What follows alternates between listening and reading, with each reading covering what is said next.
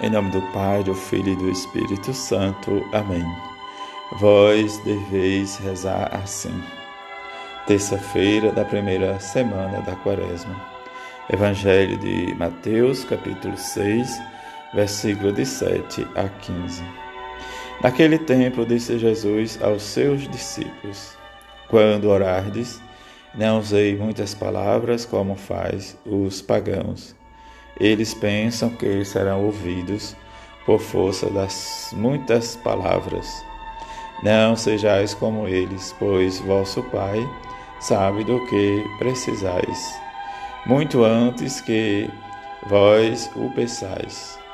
Vós deveis rezar assim: Pai nosso que estás nos céus, santificado seja o teu nome, venha o teu reino. Seja feita a tua vontade, assim na terra como nos céus. O pão nosso de cada dia, dai-nos hoje, perdoa as nossas ofensas, assim como nós perdoamos a quem nos tem ofendido. E não nos deixeis cair em tentação, mas livrai-nos do mal. De fato, se vós perdoardes aos homens as faltas que eles cometeram, vosso Pai que está nos céus também vos perdoará.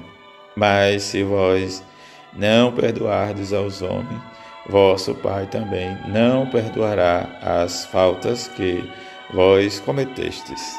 Palavra da salvação, glória a vós, Senhor. Que o Senhor nos purifique o nosso coração, em que nós possamos também rezar junto ao salmista na antífona de entrada, como nos diz: Senhor, vós vos tornastes um refúgio para nós de geração em geração, desde sempre e para sempre. Vós sois Deus. Nesta perspectiva encaminhada na Quaresma, possamos refletir e agir de acordo com os mandamentos do Senhor, que nos convida a experimentar de fato a verdadeira oração que sai dos nossos lábios.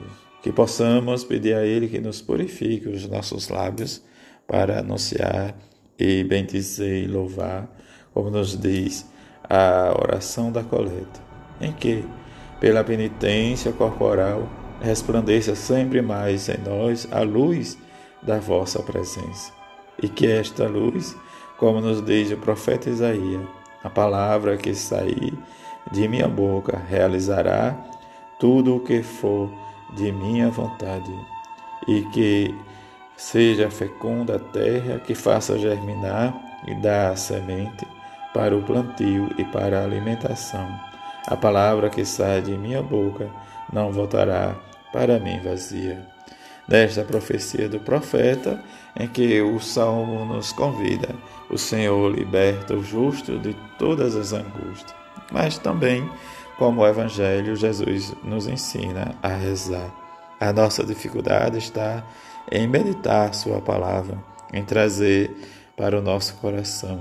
E muitas vezes nós rezamos realmente as nossas orações vocais e não meditamos, não contemplamos o Senhor Jesus como nos diz a grande mística Santa Teresa de Ávila. Às vezes a oração vocal nos deixa realmente meio preenchido, mas não buscamos mais em fonte ou como o próprio Jesus nos diz, complementando o pensamento de Santa Teresa, nós não avançamos para as águas mais profundas e que nos contentamos com tão pouco. Ela vai dizer para as suas monjas que é necessária a humildade na oração para que possamos receber as moções do Espírito para nos fortalecer, ou como uma planta que necessita todo dia de água.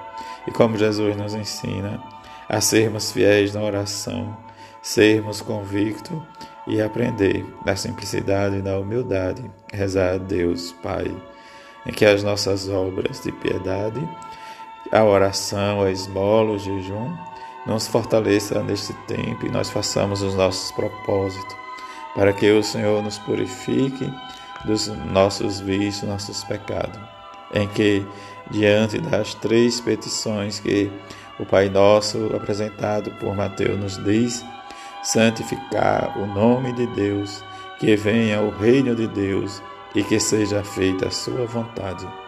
Diante dessas petições em que o evangelista nos apresenta, nós possamos, diante de toda circunstância, viver o nosso propósito, a nossa amizade fraterna, o nosso amor, para superarmos a indiferença do mundo ou mesmo a nossa indiferença quando agimos com a nossa falta de alegria e de entusiasmo para com o nosso próximo. Que vivemos tudo isso e nos comprometemos para que realmente perdoemos os nossos irmãos de coração e diante do nosso perdão, como nos diz a parábola do filho pródigo, reconhecer que somos pecadores diante da misericórdia de Deus. Rezemos tudo isso para que o Senhor nos favoreça, nos fortaleça para vivermos esse tempo de conversão. Assim seja. Amém.